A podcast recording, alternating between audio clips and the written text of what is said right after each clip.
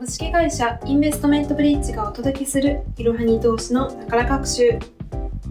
こんにちは。ゴルフを練習中のインターン生の坂田です。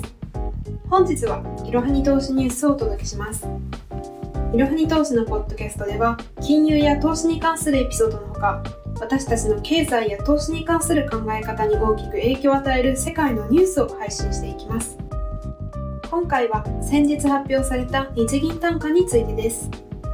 先日発表された日銀短観では大企業の製造業の景気判断を示す業況判断指数がプラス8ポイントと前回を1ポイント下回り3期連続で悪化しました。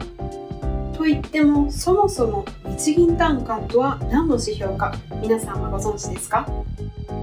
日銀短観とは日本銀行が3月と6月9月12月の年に4回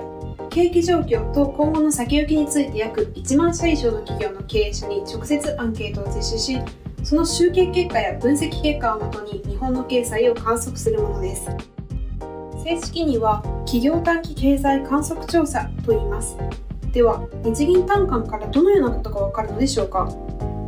日銀短観は景気動向を測る上で数多くある経済指標の中でも特に注目されている統計になっています。この調査では全国の大手企業と中小企業製造業と非製造業などで分類し自社の業績や状況雇用設備投資の状況など様々な項目について実績と今後の見通しを聞きます。他の経済統計が数値の集計結果であるのに対し数値には現れない企業の経営者の心理を調査しているのが特徴と言えます。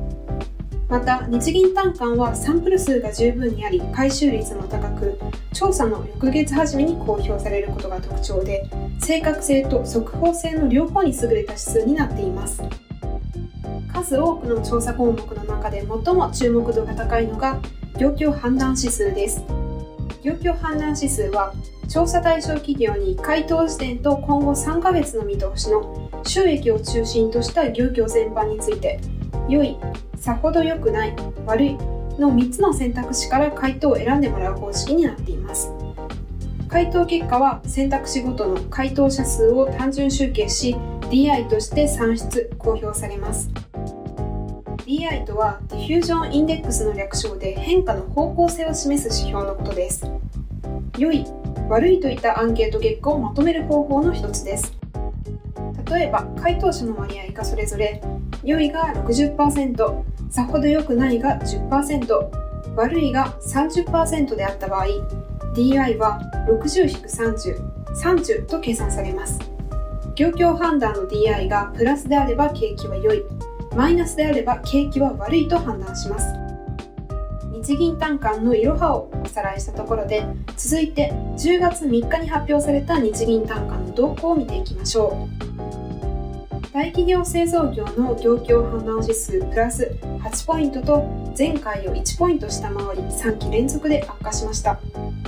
業種別で見てみると部品などの供給不足が徐々に解消されていることで自動車などの業種で景気判断が改善しました。しかし資源高と円安を背景とした原材料コストの増加が景気を緩和した押しし収益が圧迫されていると回答した企業が非鉄金属や紙パルプなど幅広い業種で見られます。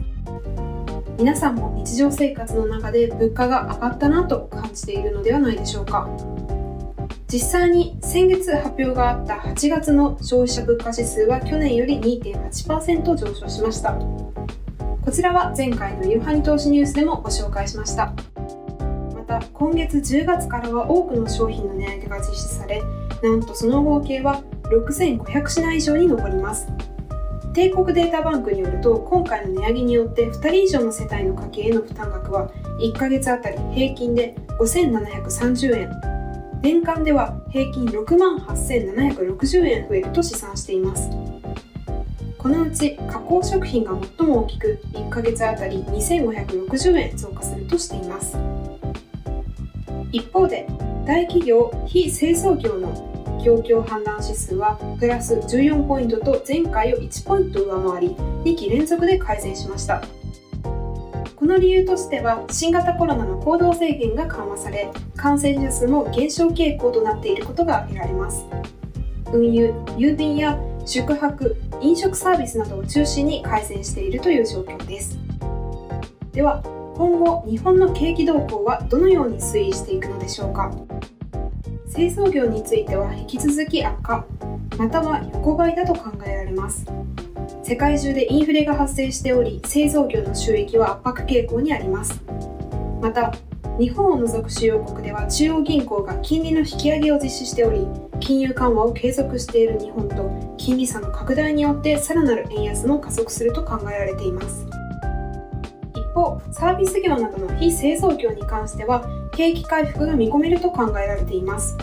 このエピソードの配信日10月11日より入国制限が撤廃されます。具体的には外国人の入国は従来までのパッケージツアーの場合のみの入国制限を撤廃しビザ免除の適用を再開します。また1日あたり5万人の入国者数の上限も撤廃されるため外国人の入国規制が大きく緩和されます。インバウンド旅行の活性化や航空会社の路線再開が予想されます。もちろんこれにより新型コロナウイルスの感染拡大が再拡大する可能性もあるため一概には言えませんが円安環境で日本に旅行するインセンティブも高いと考えられているので潜在的な成長が見込めるのではないでしょうか。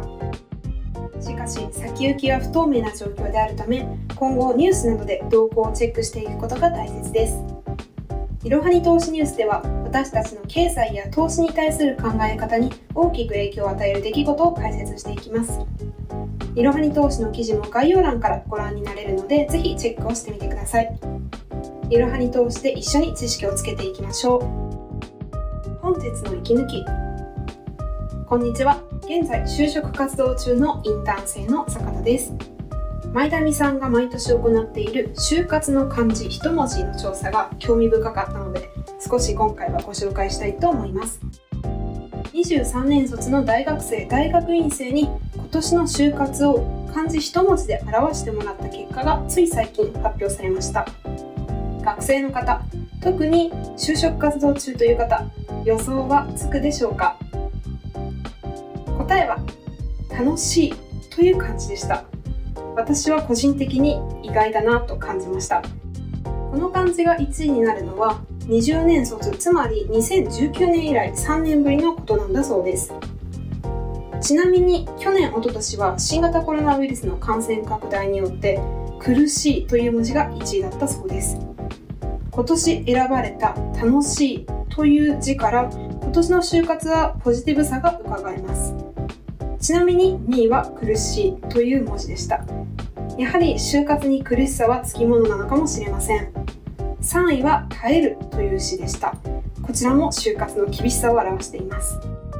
他にも努力の務めるという文字だったり進むという文字もあったりと前向きな文字もランクインしていました。